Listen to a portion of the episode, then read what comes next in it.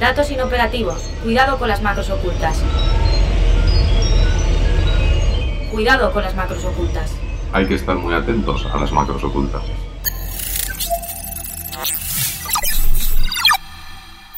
Cuidado con las macros ocultas, un podcast de 480. Enero de 2003, Houston. Matt Mullenbeck, un estudiante de políticas y filosofía de 19 años, acaba de regresar de un campamento de verano en Washington con millones de fotos y quiere compartirlas con sus amigos. Tiene un blog en una plataforma llamada B2 Cafelog, un programa de blogging open source publicado con una licencia abierta. Pero Matt se da cuenta de que el mantenimiento del software parece estar abandonado.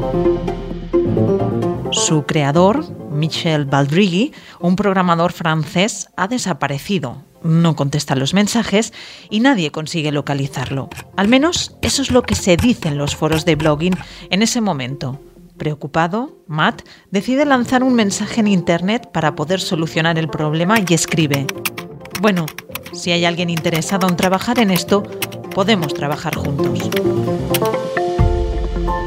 Tan solo un día después, un sábado lluvioso al otro lado del Atlántico, en Stockport, una ciudad cercana a Manchester, Mike Little, un desarrollador de 40 años, está en su cocina leyendo el foro en el que ha escrito el comentario Matt y decide responderle.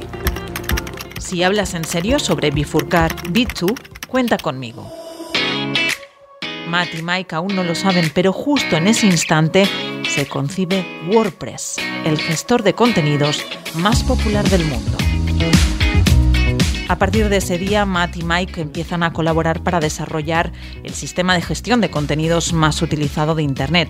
Lo hacen a partir del código base de B2, esa plataforma de blogging que utilizaba Matt para compartir fotos. Les gustaba y pensaron cómo mantenerla y mejorarla gracias a que tenía una licencia de código abierto. Lo bautizan WordPress gracias a la recomendación de una amiga de Matt. La primera versión llega en mayo de 2003. Poco después, Matt se muda de Houston a San Francisco para trabajar en CNET, un sitio web de medios norteamericanos que empezó a utilizar WordPress para crear una red de blogs pionera. En 2005, Matt deja su trabajo y funda Automatic, la empresa que gestiona los servicios y complementos de pago alrededor de WordPress. Desde entonces se ha convertido en el gestor de contenidos por excelencia, presente en el 43% de las webs del mundo. Lo utilizan desde medios de comunicación como Time o Vogue a grandes empresas como Disney, Spotify o Sony. Es un claro ejemplo de proyecto open source creado y mantenido por una comunidad de miles de desarrolladores voluntarios. A través de su empresa nodriza, Automatic, ha creado un negocio que genera millones de euros. Para muchos es un ejemplo paradigmático de los negocios digitales centrados en código abierto. En este episodio queremos adentrarnos en el open source y en las buenas prácticas de desarrollo de software. Soy Bárbara Villuendas, bienvenida y bienvenido a nuestro control macro. Cuidado con las macros ocultas. Un podcast de 480. Presentamos a la invitada de hoy a nuestro control macro. Ella es Miriam González. ¿Qué tal? Bienvenida. Muchas gracias por invitarme. Me hace mucha ilusión pasarme por aquí y ver eh, sobre todo el tema que, vamos a hablar, que me parece muy necesario hablar de él.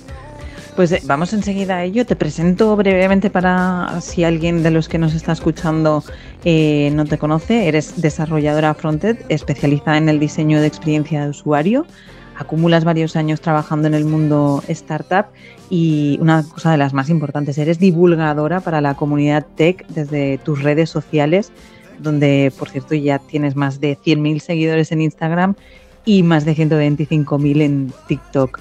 Acabamos de, escuchar eso del caso de WordPress, que yo no conocía hasta que empecé a indagar para reconstruir esa historia y sí que podría ser, y, muchos de los desarrolladores que, trabajan en, 480 precisamente nos lo dijeron, ¿no? Es uno de los ejemplos paradigmáticos de, open source y de cómo eh, utilizando, mm, aprovechando un, una plataforma de blogging en ese momento que tenía una licencia abierta, la siguieron desarrollando y manteniendo hasta nacer WordPress. Que, aunque sea open source, hay que decir claro que no significa que sea gratis, que es una de las cosas que a veces puede generar confusión. ¿Es para ti también un buen ejemplo de caso de uso de software de código abierto? Yo creo que sí, además no conocía, no conocía esta historia. Yo creo que el tema del open source es un tema del que todo el mundo aboga porque tenemos que eh, apoyarlo más y al final es como, sobre todo la parte de desarrollo, es la base. O sea, sin el open source no, los productos digitales no, existen.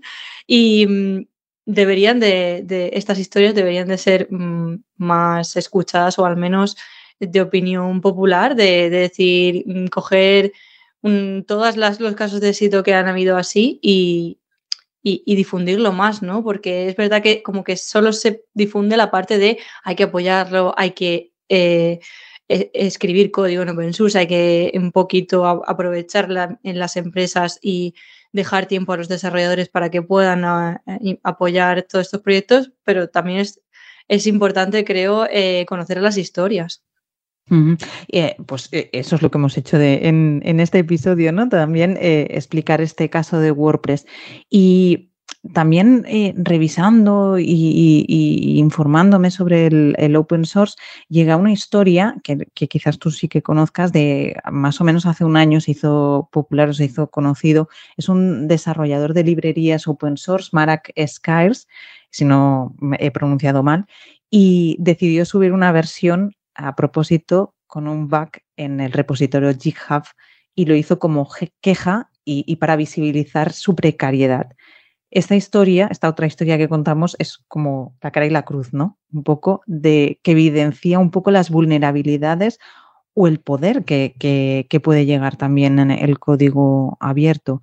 ¿Cómo, ves tú esta historia de ¿no? un desarrollador que decide subir a propósito un error para que se den cuenta de, la dependencia de sus librerías y, del impacto que puede generar en, otras soluciones, ¿no? Pues con esta historia yo creo que salieron varias cosas a la luz. Un poco él quería reivindicar que al final él tenía una librería que se estaba utilizando en muchísimos productos de pago que hay hoy en día y empresas muy grandes del sector tecnológico utilizaban esa librería. Y yo creo que se vieron varias cosas, se vieron cómo realmente eh, GitHub no deja de ser un producto de Microsoft y eh, de alguna manera tiene el, poder de hacer con tu repositorio lo que quiera porque se vio que cuando él subió este bug a propósito y muchos de los productos eh, y de aplicaciones em, empezaron a tener fallos, volvieron, eh, revertieron una versión eh, sin contar con él. Y no sé si le cerraron diferentes repositorios que tenía o le bloquearon el acceso, alguna cosa sí hicieron, pero al final se vio cómo con, su, con su acción se vio el, el impacto real que tiene el open source en productos que a lo mejor no te puedes imaginar, que una piececita de una parte de ese gran producto que puede ser, no sé, una aplicación, una red social, se ve afectada por e, ese chico que desinteresadamente mantiene su librería y la utilizan pues todo el mundo y luego cómo precisamente por ese motivo y porque no se pueden permitir que fallen, pues cogen el control de, ese, repositorio y, y, lo revierten para poder seguir utilizándose. Yo creo que aquí nos dimos cuenta realmente de, la realidad de, cómo está el open source en todos los aspectos. Porque aparte de los problemas de mantenimiento o de la dependencia que puede generar en otras soluciones que se aprovechan del, de este tipo de librerías, en este caso open source, eh, otro de los eh, riesgos que se ha achacado siempre al open source es el, es el de la seguridad. Eh, ¿Tú lo ves así como la seguridad puede ser ahora mismo una limitación para el desarrollo de open source o no? No tiene por qué. Em, no, a ver, yo creo que la seguridad eh, es un tema que, que, tiene que estar presente siempre en todos los productos, no solamente porque sea open source. Es cierto que al final cuando eh, hay un producto, bueno, un proyecto en el que a lo mejor la empresa que lo está utilizando no tiene el control total de, ese, de esa librería o de ese código, pueden entrar vulnerabilidades que, que le pueden afectar bastante a su producto, pero yo no creo que sea simplemente porque es open source. Puede pasar con cualquier mm, repositorio, con cualquier, con cualquier librería que, se está metiendo en el proyecto. Entonces, no, no veo como que especialmente sea una vulnerabilidad esto. Porque eh, justo le, leía no hace mucho una investigación que había detectado en el repositorio del que hablábamos, en GitHub, ¿no? Eh, casi 4.900 repositorios con pruebas de concepto con malware. Y como que ponía el foco ¿no? de, los riesgos que, existían o ponía eh, de relieve los, el punto débil que puede ser el, open source, a veces la, la, seguridad en este caso. Y por otro lado, Google ha anunciado que pagará investigadores por el reporte de vulnerabilidades en programas de, que forman parte de sus proyectos de código abierto. Y, Google junto a IBM han propuesto crear una lista de aplicaciones críticas de, proyectos open source. En este sentido, ¿crees que es la línea que las grandes tecnológicas como Google eh, o IBM se involucren también en, hacer más seguras eh, las soluciones open source? Yo creo que sí. Sí, yo creo que sí, porque al final son los son principalmente ellos quienes se benefician de esto. Y, es verdad que a lo mejor una pequeña startup o un equipo pequeño no, no puede, no puede sacar tiempo, no puede, o no tiene los recursos para que invitar a sus desarrolladores a, participar y a mantener eh, productos open source, pero las grandes son las que sí pueden dedicar equipos enteros y de hecho me consta que muchos lo hacen como Google para esto, para, para que podamos seguir utilizando los proyectos open source, porque al final, si no hay nadie detrás, no hay nadie que los cuida y que los mantiene y que puede pagar a estas personas que están ah, manteniendo estos proyectos, eh, no, no podemos utilizar. Hay un meme por ahí eh, que, bueno, es una imagen que, es como una especie de puzzle, una pirámide, donde todo el producto digital está eh, sostenido por una pequeñita pieza, que es ese proyecto open source que hace eh, una persona en un país aleatorio, así en un sitio muy pequeñito, pero todo el, todo el peso del proyecto lo tiene eso. O sea, yo creo que eso es un claro reflejo de lo, de lo que es el open source hoy en día en, nuestro, en nuestros productos, porque yo no conozco ningún proyecto, ni, ni sé si lo hay, que no utilice en alguna parte eh, código, código open source. Entonces, sí, yo creo que las grandes tienen esta responsabilidad de, ayudar y de mantener.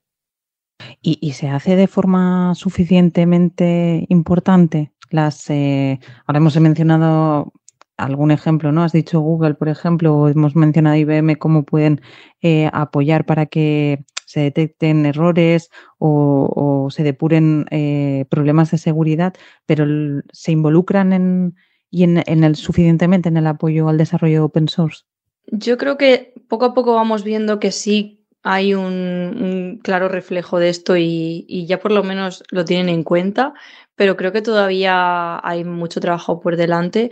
Por ejemplo, eh, nos, dando visibilidad también a, esto, porque muchas veces cuando un desarrollador o una desarrolladora entra en una empresa, eh, puede pensar que todo el código que está haciendo y todo lo que está utilizando eh, es privado o es de la empresa, pero realmente eh, no sabe siquiera cómo, cómo, aportar a, a, proyectos open source.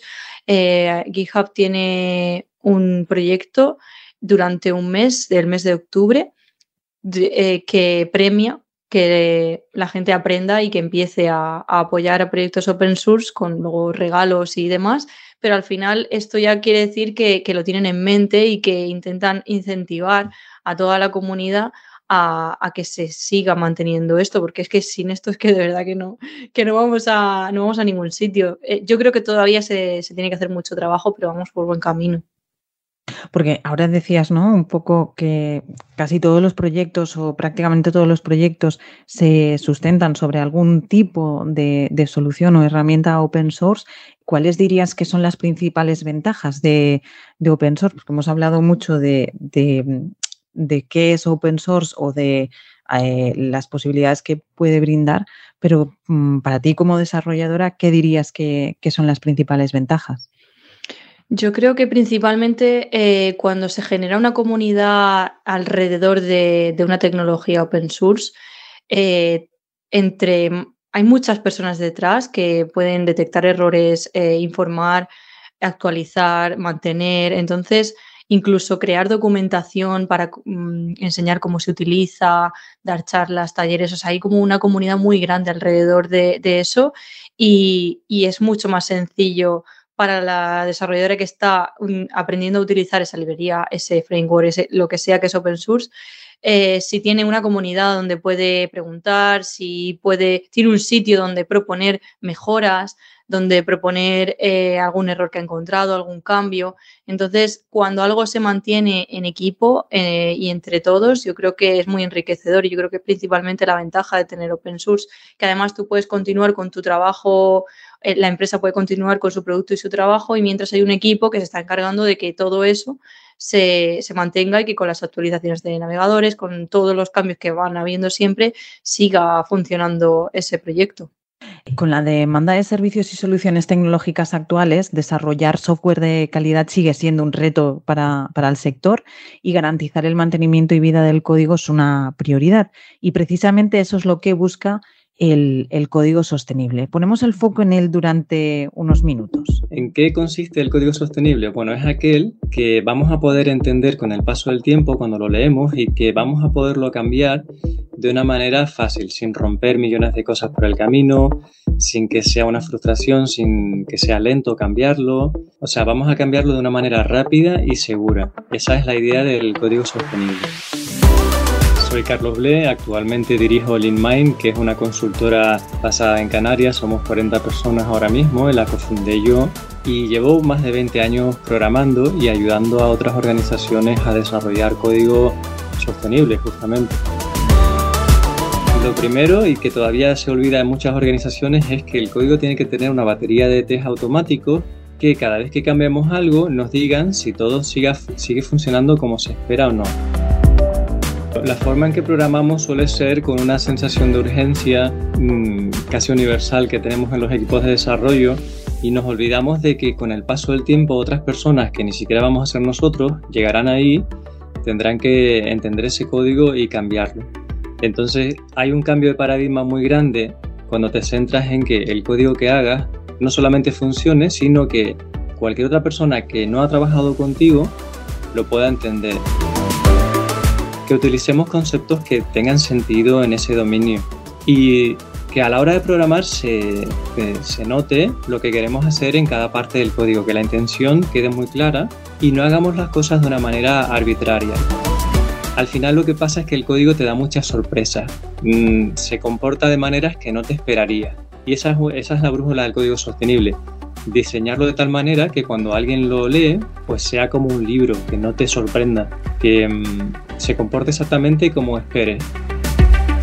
La ventaja va a ser tremenda en, en todos los ángulos, ¿no? en todos los ejes vas a tener una gran ventaja competitiva y motivacional y de innovación incluso, porque muchos equipos no pueden innovar porque están enterrados en un código legado que les tiene prisioneros ahí suele suceder que el código open source, como mucha gente lo va a ver, pues suele suceder que se cuida un poquito más de cara a la galería. Es decir, lo que tú programes ahí, tu contribución va a quedar visible para la comunidad y entonces sueles tener un poco más de preocupación o por lo menos consideras la posibilidad de que otras personas lo lean. Eso a veces en lo privado no ocurre porque no tenemos esa mentalidad de que el código lo van a ver otras personas todavía son poquitas empresas, muy poquitas las que tienen esta conciencia de que el código debe ser sostenible.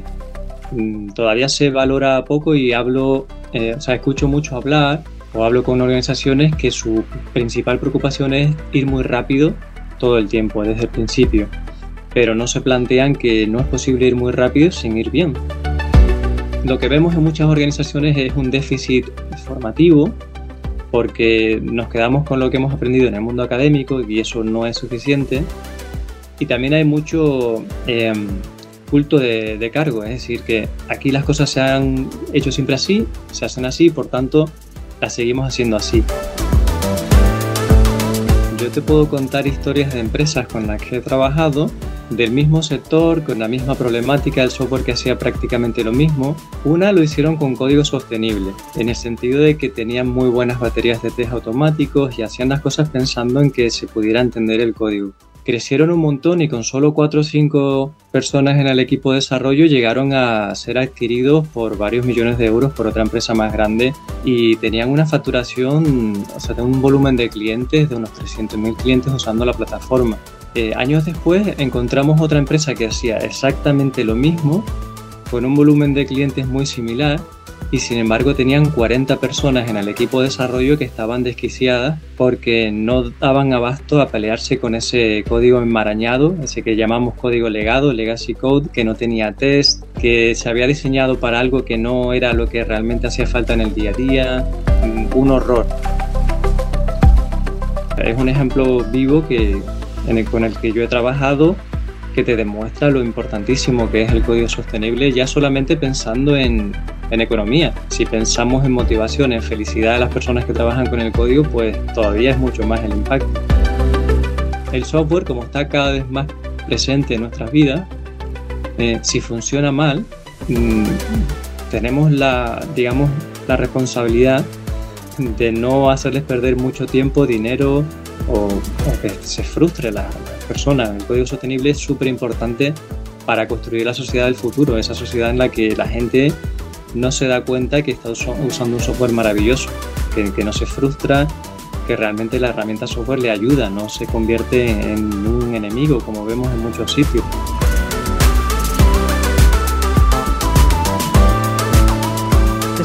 Miriam, volvemos contigo. Acabamos de escuchar a Carlos Ble, que básicamente lo que nos viene a decir es que hay que intentar hacer código lo más sencillo posible para que sea duradero, fácil de mantener y que lo entiendan eh, cualquier persona que, entre en un equipo de, desarrollo y que tome eh, las riendas de, ese proyecto, ¿no? Un poco como desarrolladora, ¿cómo lo ves? ¿Es fácil o difícil ponerlo a la práctica? Porque una cosa es lo que ponemos en la teoría y otra la eh, práctica. yo creo que lo, quizá lo complicado es entender o lo que interpreta cada desarrolladora de lo que es código sostenible o que es que se pueda mantener, porque hay personas que piensan que es no, pero se tiene que entender y que otro, y otro desarrollador que venga en el futuro o tú misma que vuelvas en el futuro lo tienes que entender. No, es que tiene que estar eh, em, eficiente y que sea en pocas líneas o que tiene que ser capaz de que vengan casos de usos nuevos y no tener que modificarlo y que esté preparado para casos genéricos. No sé, hay como no, no, tengo claro que haya un consenso y yo creo que está guay que, se vayan creando como estas iniciativas de, de, tener buenas prácticas y todo esto para, para que haya como un poco consenso de, de cómo hacer código mm, sostenible. Pero yo, yo personalmente creo que es una combinación de todo y también ser un poquito eh, realistas con el tiempo, con el... Em, al final, en la teoría todo está guay, pero luego cuando te pones en la práctica depende mucho también de lo grande que sea el producto, de las personas que estén detrás de, de él, porque a lo mejor no puedes permitirte hacer un código súper sostenible porque hay que entregarlo rápido y tampoco hay, creo que tampoco hay que machacarse con eso, sino tener como en mente decir, vale, si tengo tiempo, si puedo dedicarle, eh, a lo mejor refactorizas el código más adelante. Al final es como intentar tenerlo presente, de que ese código tiene que ser legible, tiene que mm, poder eh, cubrir los casos, los mayores casos posibles, pero tampoco volvernos locos con esto, porque también he visto la otra cara de pasar horas y horas y horas y porque lo quieres hacer súper perfecto y súper genérico y, al final a lo mejor ese caso que tú estás pensando no, no llega nunca. Hay que, es un poco difícil, hay que saber mm, quedarse en un punto intermedio en el equilibrio, pero yo creo que es muy importante este tema. Por eso te lo preguntaba, porque una cosa muchas veces es lo que leemos en los libros o lo que nos puede decir, ¿no? Que es la teoría, y otra cosa es, ponerlo a la práctica y hay veces que, depende de muchos factores y ese equilibrio supongo que también es complicado llegar, a, llegar a él. Y hablábamos de, buenas prácticas y el open source es considerado una, buena práctica de desarrollo y cada vez hay más empresas que comercializan productos, yo le has dicho tú, ¿no? Ese ejemplo del meme de, la pirámide que prácticamente eh, todo el ecosistema digital estaba, dependía de un, proyecto o de, un producto open source. el 92% de los líderes TI consideran que las soluciones empresariales de código abierto son fundamentales para abordar desafíos que ha dejado la pandemia. Y lo dice un estudio del estado del open source empresarial de Red Hat, eh, compañía por excelencia open source. Y el 90% de las aplicaciones actuales de software incluyen open source. ¿Para ti eso es sostenible o, no? Es sostenible si mantenemos las buenas prácticas de eh, apoyar el open source y cuidarlo. En el momento en el que pasa muchas veces, yo, yo he estado trabajando en tecnologías que se han dejado de utilizar porque pasan de moda o por lo que sea, pero ese producto sigue estando en esa tecnología y tienes que o mantener tú eh, la librería para que funcione tu proyecto o intentar ver si eh, contactas con el creador, o sea, se puede volver un, esto muy, muy, muy complicado. Entonces, yo creo que, si, mientras apoyemos y mantengamos el open source bien y lo cuidemos, sí, se puede volver un caos en el momento en el que esto se, se, deje de mantener o digamos a partir de ahora, por ejemplo, todas estas librerías o todas estas tecnologías ya no las vamos a mantener. Sí, e, es complicado porque, porque ya digo, sí que las librerías van evolucionando, pero puede ser que los productos no puedan ir a ese ritmo y se, y se tenga que seguir manteniendo versiones anteriores o librerías antiguas. Y yo creo que, que tenemos que, que, que cuidar mucho el open source. Hemos hablado de, de, open source, hemos hablado también de código sostenible y junto al diseño, el testeo de código, la simplificación, la estandarización eh, de reglas son algunas de las buenas prácticas para desarrollar soluciones y proyectos de forma ágil y exitosa y para lograrlo es clave saber cómo dirigir los equipos de desarrollo. ¿Cuál es la brújula para saber dirigir equipos de desarrollo y mejorar resultados? qué cualidades hay que exigirles o cómo lo están haciendo las empresas de desarrollo. Vamos a intentar dar respuesta a estas preguntas y para ello saludamos a nuestra compañera Virginia Guado, Tech Leader de Desarrollo a Medida en 480. ¿Qué tal Virginia? Bienvenida. Hola Bárbara, muchas gracias le has trasladado estas preguntas a, un referente del sector tecnológico. Él es Carlos Buenos Vinos, desarrollador de software y actualmente es el CPO y CTO, es decir, el responsable técnico y de producto de la consultora farmacéutica Qualifies. Eh, sí, él tiene una larga experiencia en todo tipo de empresas, sobre todo conoce el modelo de negocio en Internet. Ha sido, por ejemplo, el CTO de Atrápalo y de SEAT. Parece que con esta experiencia tienen que conocer bien cómo hay que dirigir equipos de desarrollo, así que por lo que te ha contado, ¿qué es lo que se debería exigir? Empezamos por el primero. Es difícil conseguirlo, pero es lo que hace, nos dice, que todo vaya como un cañón. Estamos hablando de alinear los intereses de la compañía con los intereses del equipo técnico y eso, ojo, no significa que sean los intereses individuales. Hacemos tecnología para ayudar al negocio, no hacemos tecnología por capricho personal. Eso es otros factores para mí relevantes. Intentar filtrar en equipos técnicos hay, hay, cierto, hay ciertos sesgos, hay ciertos malos hábitos de utilizar la tecnología como si fuera un fin. Eso es algo que repito muchísimo en los, en los cursos, ¿no? Eh, la tecnología, o sea, tenemos que entender como responsables técnicos y como equipo técnico que la tecnología es un, es un medio para un fin, no es un fin en sí mismo. Es decir, de repente no cambiamos el lenguaje de programación de la compañía por capricho personal. Y esto que dice nos lleva a la segunda característica clave para mejorar el desarrollo de soluciones, y es la de saber seleccionar la tecnología adecuada. Hoy en día, nos explica, los perfiles técnicos no son los que más saben de tecnología, sino los que saben elegir la mejor tecnología para cada momento, de la misma manera que no todos los equipos de fútbol juegan en la misma liga. Y es que una buena elección permite evitar costes innecesarios.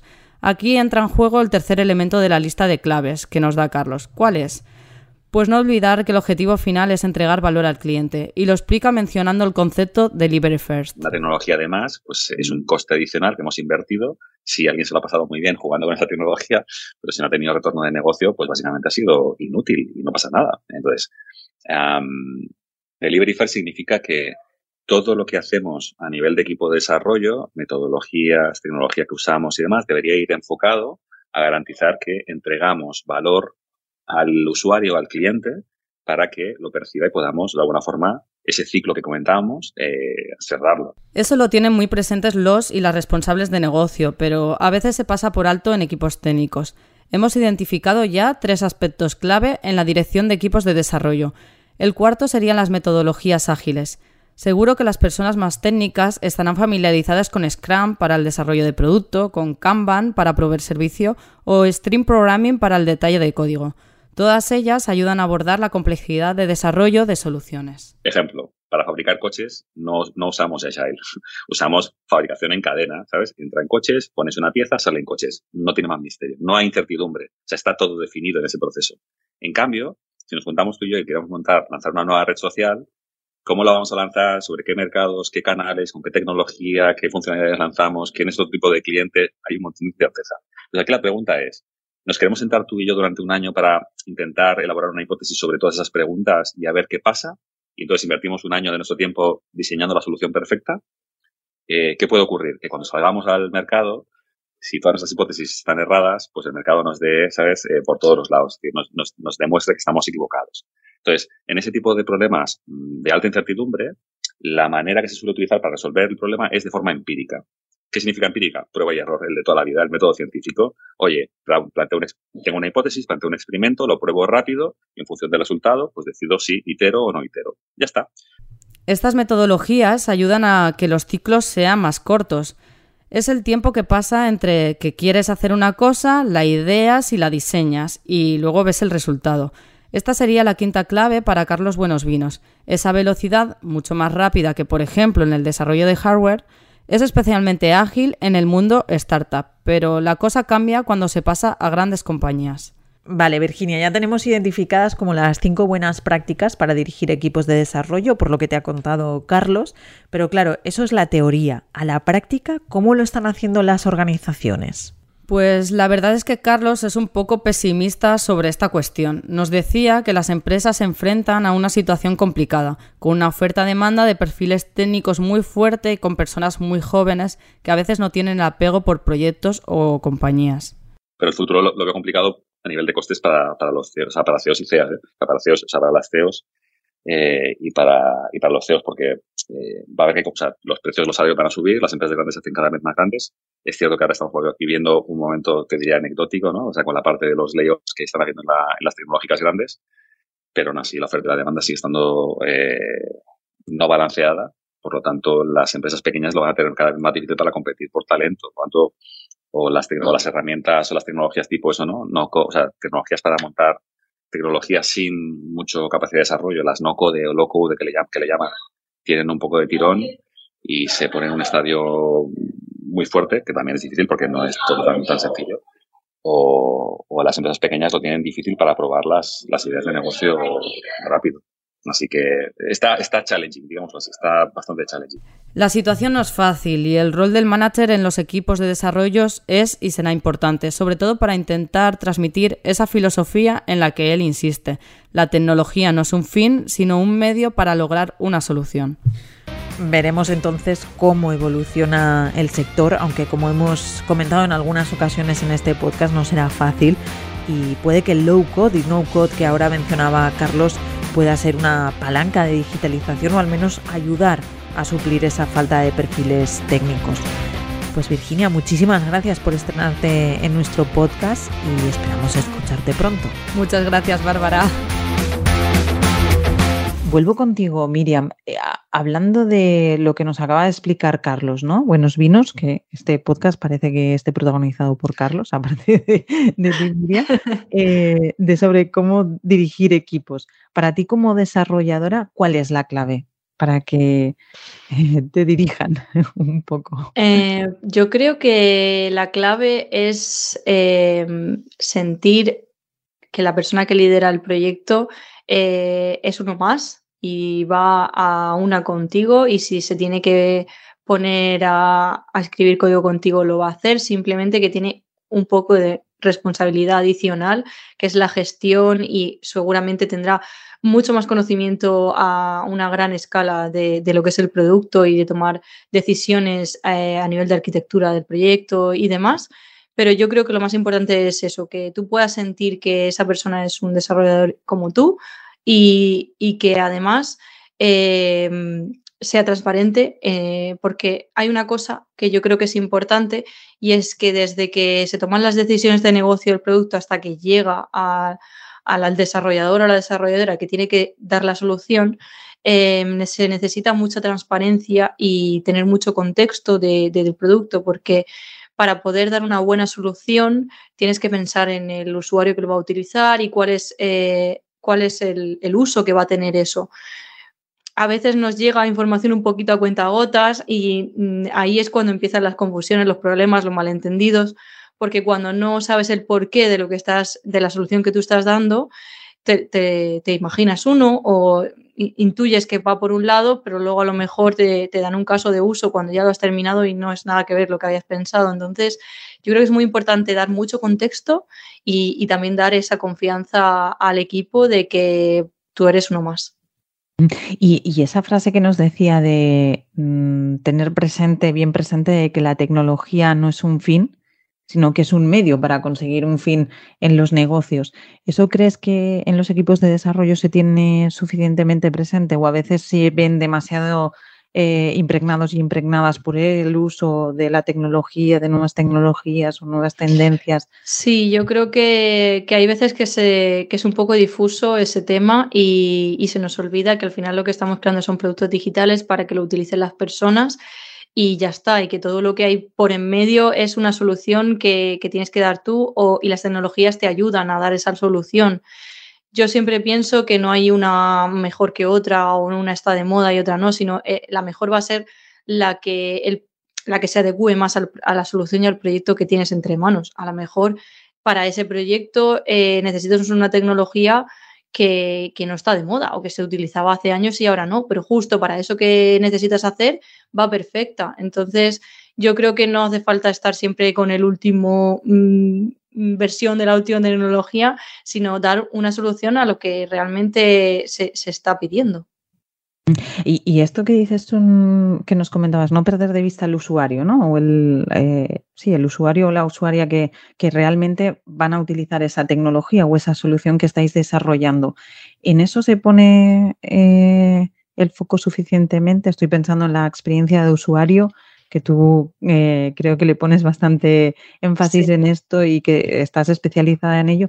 ¿Crees que desde los equipos de desarrollo van de la mano suficientemente eh, de diseñadores para tener en cuenta eh, la experiencia de usuario o hay veces que cuesta un poco esto?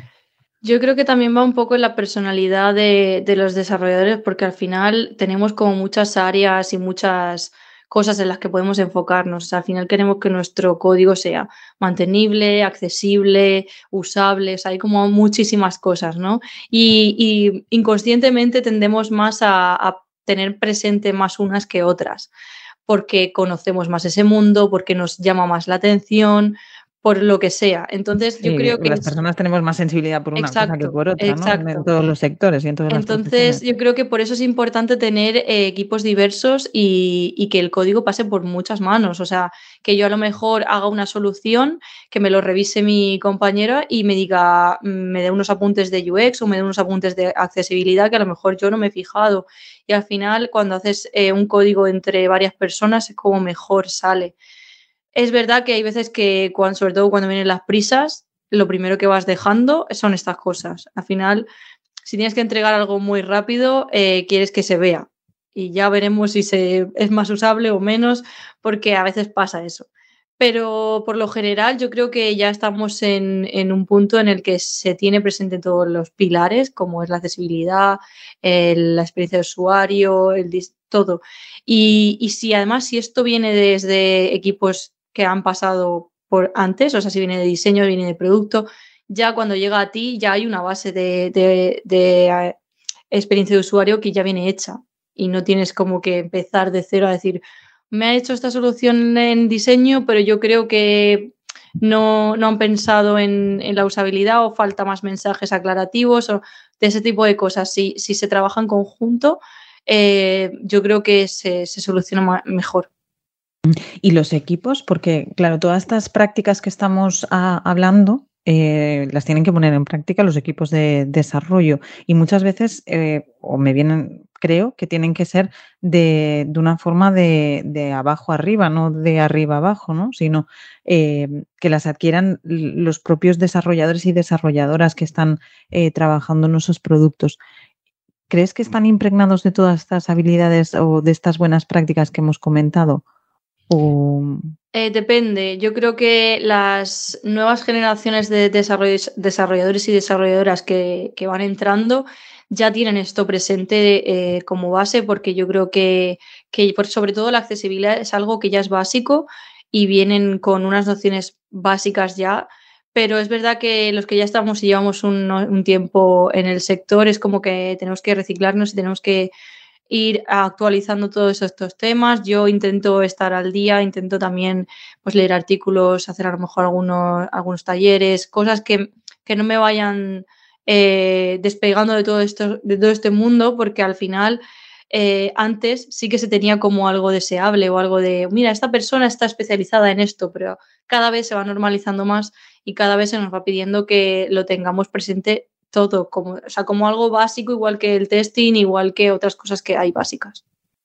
Que a la hora de desarrollar eh, los productos tengas integrado eh, ¿no? claro. la manera de trabajar tanto la experiencia sí. de usuario como el open source, como el código Exacto. sostenible eh, todas estas cuestiones sí. que hemos ido hablando.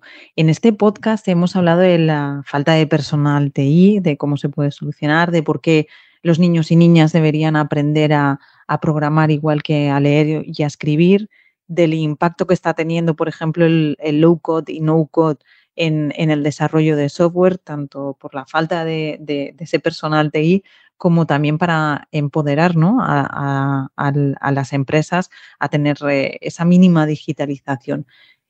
Tú como desarrolladora, eh, ¿cuáles crees que son los principales retos a los que os enfrentáis los equipos de, de desarrollo? Yo creo que mmm, se vienen retos en diferentes aspectos. En lo que has dicho de, de las nuevas, lo que estaba comentando antes de las nuevas generaciones, eh, yo creo que se sigue pidiendo muchos desarrolladores con mucha experiencia ya, con muchos años de experiencia y necesitamos como en el fútbol, canteras que se vayan formando y que empresas apuesten por personas junior que se vayan formando y vayan pudiendo tener experiencia en proyectos reales, porque si no, la, se, va, se, van a ir agotando los desarrolladores con 7, 10, 15 años de experiencia, porque además yo creo que este es un sector eh, que, que, demanda mucho mentalmente y que se ven altos, eh, altos porcentajes de personas que ya tienen burnout, a lo mejor llevando 8 años o 7 años, e incluso gente que lo deja. Entonces, necesitamos gente nueva, porque si no, no se va a mantener esto. Eso por un lado. Y por otro lado, eh, yo creo que eh, cosas como no code o low code, no, hay gente que lo ve como amenaza en la parte del desarrollo. Yo no lo veo así.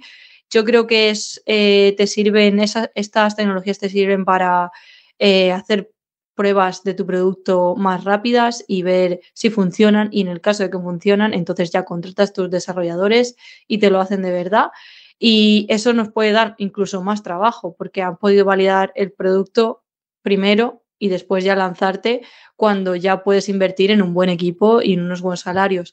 Yo por ese lado, yo estoy a favor de, de estas tecnologías y bueno, luego tenemos también pues todo lo del tema de la inteligencia artificial y Big Data, y Data Engineer, que yo creo que esa profesión viene pisando fuerte y va a ser el futuro. Así que por ahí también va a haber mucho trabajo. Sobre esto que estás diciendo, precisamente también hablamos en los próximos episodios sobre cómo eh, el dato eh, permite gestionar pues muchísimas cosas y cómo lo que dices tú, ¿no? Eh, el poder del dato para mm, permitirnos tomar decisiones con, de la forma más óptima posible y, y sacando el, el, máximo rédito. no sé si has escuchado otros episodios, pero para acabar eh, nuestro podcast siempre tenemos una pregunta obligada y es preguntarte por tus macros ocultas, por cuál sería tu, tu, advertencia tecnológica. Un poco utilizamos ese símil para, eh, tú sí que eres ese perfil técnico, pero hay veces que, que las personas que invitamos pues eh, están más alejadas de ese perfil más técnico, pero te lo pregunto a ti, ¿cuál sería tu macro oculta? Pues mira, a mí se me viene a la mente Mm, llevar cuidado mucho con... Es algo que, que, se dice mucho, pero es una realidad. Llevar mucho cuidado con, con las contraseñas. Yo utilizo un gestor de contraseñas porque durante mucho tiempo utilizaba algunas que yo pensaba que eran seguras, pero es que es un lío.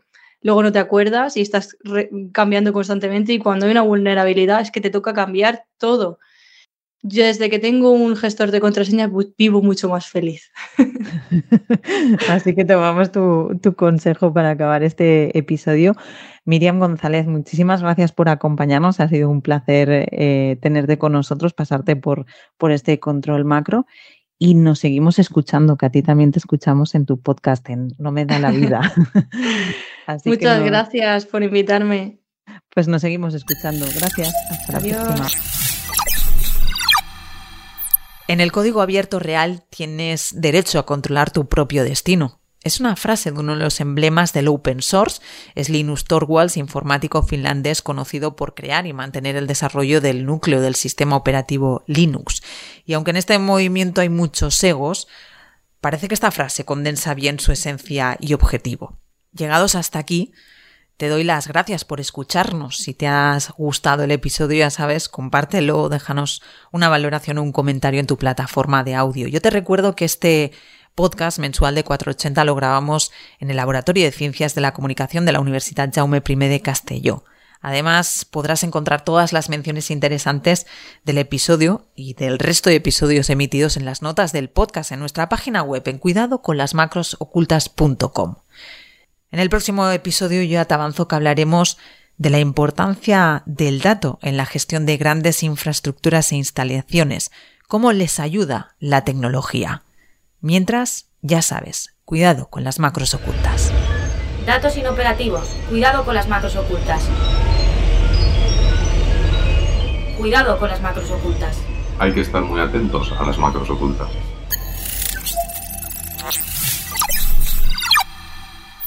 Cuidado con las macros ocultas, un podcast de 480.